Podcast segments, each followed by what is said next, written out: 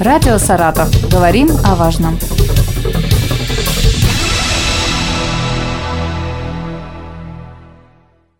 Здравствуйте, у микрофона Елена Щербакова. Сегодня со мной в студии Олег Андрущенко, главный врач Саратовской областной станции скорой медицинской помощи. Добрый день. В Саратове участились, к сожалению, случаи нападений на сотрудников скорой помощи. И вот один из последних случаев был в конце февраля э, в Комсомольском поселке. Там сын пациентки набросился на двух медработников. По статистике, в сравнении с прошлым годом, насколько таких случаев стало больше? И сколько уже произошло за два месяца этого года? За два месяца этого года у нас произошло 9 случаев. Это по Саратову, Балакова, Энгельсу. В Балакова 2 случая, в Энгельсе 1 и остальные в Саратове. По сравнению с прошлым годом, если брать, то по трем станциям было 17 нападений за весь год. Пока вот какая-то такая статистика, может, это связано с праздниками, посмотрим.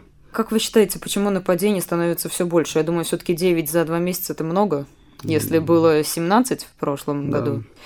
Какие пациенты представляют опасность для сотрудников? Это пьяные вот или это психически неуравновешенные люди? Все, кто был, все, кто нападал на сотрудников скорой помощи, это лица, находящиеся в алкогольном опьянении, все до единого. То есть никого трезвого не было. Конечно, мы это связываем с длительными праздниками, прием алкоголя у людей, соответственно. Вот получаем то, что получаем. А вот если посмотреть по месяцам, в январе была концентрация этих случаев? Как да, раз у нас по февралю праздников? только один случай был, а все остальное был в январь. Как раз в период после Нового праздники, года, да? В основном праздники были. Стало известно недавно, что Министерство здравоохранения региона разработало схему страхования врачей и фельдшеров скорой помощи от несчастных случаев. Расскажите об этом поподробнее. Мы совместно с Министерством здравоохранения и по поручению губернатора области Романа Викторовича Бусаргина решили застраховать сотрудников скорой помощи, областной станции пока что скорой помощи. Это 1695 сотрудников от несчастных случаев, включая противоправные действия граждан. Угу. А вот что Значит, конкретно входит? Что э? конкретно входит? При наступлении страхового случая, ну, если я не хочу такие плохие вещи говорить, да, а, если летальный исход наступает или инвалидность первая группа наступает, то выплаты составляют 100 тысяч. Если идет э, какая-нибудь травма там, или заболевание какое-то, то в зависимости от степени тяжести есть э, градация на каждое заболевание, на каждый несчастный случай и выплачивается процент от страховой суммы, на которую мы застраховали. Сколько сотрудников вы сказали? 1695? Да. Это областная станция. Это Саратов, Энгельс, Балакова. И в настоящее время министр направил письмо во все медицинские организации, в штате которых есть отделение скорой помощи, с рекомендацией застраховать так, как застраховала областная станция скорой помощи. План на этот год есть по страхованию? А мы уже застраховали на год. Ну, я имею в виду, вот сколько человек должно быть застраховано вот. в этом году? Вот мы застраховали на целый год, до 15 февраля следующего года. А... Если, допустим, количество будет увеличиваться, я имею в виду, придут новые сотрудники, они, естественно, будут дозастраховываться, будут дополнительные соглашения к договору, и на них тоже будет страховка. Сразу при поступлении на, на работу? конечно, конечно. Как врачам скорой помощи вообще обезопасить себя, вот, чтобы не допускать таких ситуаций? Знают ли они принципы самообороны, может быть? Ну, смотрите, я бы немножко другого начал, да? Я бы начал с того, что уже сделано для защиты сотрудников скорой помощи. И uh-huh. сделано как бы немало. Это то, что мы все помещения основные, в которых должны находиться частные охранные предприятия, мы заключили договора, и в Балаково, Саратове, Энгельсе находятся под охраной сотрудников ЧОП те территории помещений, которые положено охранять сотрудниками ЧОП. На всех остальных подстанциях и зданиях у нас имеются видеокамеры, которые полностью позволяют в реальном времени территорию контролировать, и необходимо принимать какие-то меры. Все случаи нападения мы не прячем, мы не затаиваем, мы это пытаемся осветить в средствах массовой информации, чтобы люди видели и понимали, что нельзя нападать на сотрудников скорой помощи, все-таки это люди, которые приходят помочь. Кроме этого, мы э, ведем так называемый мониторинг неблагополучных адресов, э, о том, что нас, нам говорили, вы это не делаете. Мы это делаем. Общественная палата говорит, вот вы должны это делать. Мы делаем это. Мы знаем эти адреса, допустим. Но если мы что-то не знаем, какой-то адрес, да, естественно, поступает драка, там, допустим, ножевое, там избили. Мы посылаем параллельно, отправляем туда и сообщаем полицию. Соответственно, едут и полиция, и скорая помощь одновременно. Стараемся, чтобы приехали, чтобы предотвратить какие-то негативные... Если это происходит в моменте, то сотрудник, он может как-то сообщить, будет... да? То есть есть какой-то быстрый У нас способ? есть алгоритм, конечно, как это делается. Кроме этого, мы на всех подстанциях проводим э, занятия каждый год по этике, деонтологии, чтобы не провоцировать э, конфликт. Я понимаю, что бывают всякие ситуации, но мы должны быть выше, вот, и пытаемся защитить хотя бы этим, то есть не провоцировать людей на конфликт. Это как один из факторов, мы это тоже должны признать. Кроме этого, мы занимаемся правовой грамотностью сотрудников – это нашими юристами, у нас 4 юриста в штате, которые тоже по всем отделениям, по всем районным станциям занимаются этим вопросом. А также мы, если необходима помощь, защита в суде, также даем своих юристов, они у нас опытные, мы даем помощь. Кроме этого, мы сейчас а еще забыл по тренингам. Мы стараемся сейчас э, как-то психологически проводить беседы с людьми.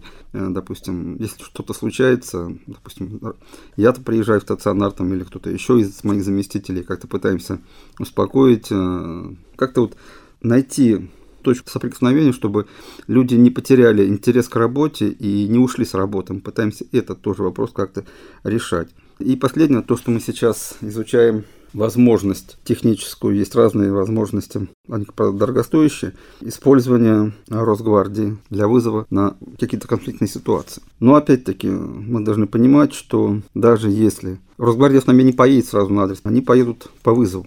То есть, когда уже Если факт случился, случилось. понимаете, хоть полиция, хоть Росгвардия приедет по-любому.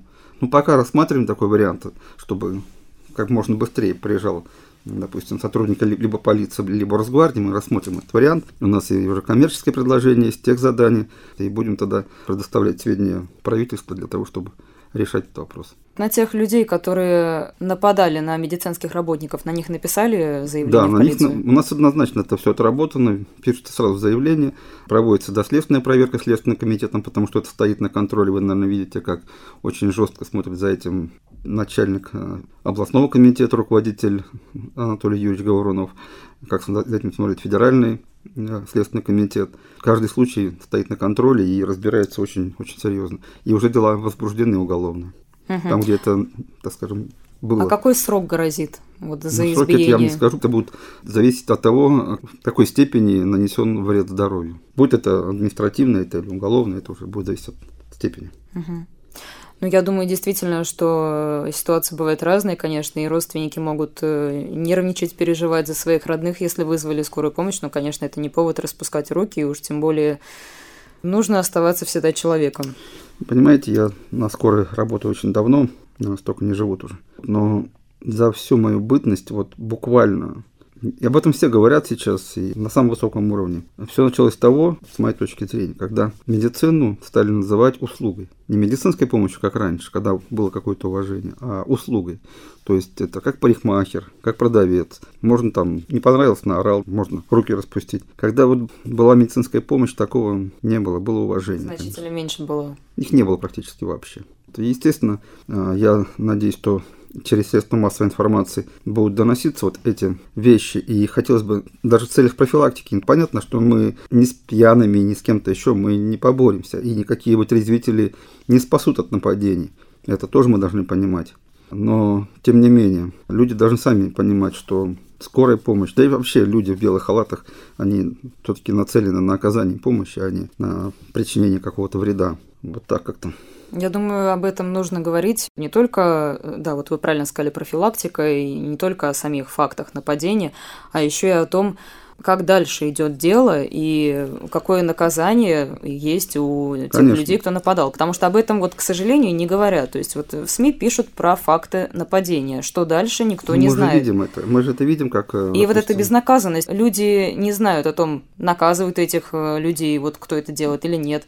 И мне кажется, это тоже порождает какие-то... Да, мы вот на этом тоже заканчиваемся. И, и все, конечно, люди не думают. Ну, раз и все, на этом как бы ничего не будет. Может и не будет, может там будет только, допустим, административно, но тоже административный штраф, понимаете? Вот нужно больше об этом говорить. Конечно. Чтобы не было таких случаев, или чтобы они, по крайней мере, сводились к минимуму, я так считаю. Спасибо. Напомню, о страховании врачей и фельдшеров скорой помощи мы говорили с Олегом Андрущенко, главным врачом Саратовской областной станции скорой медицинской помощи. Радио «Саратов». Говорим о важном.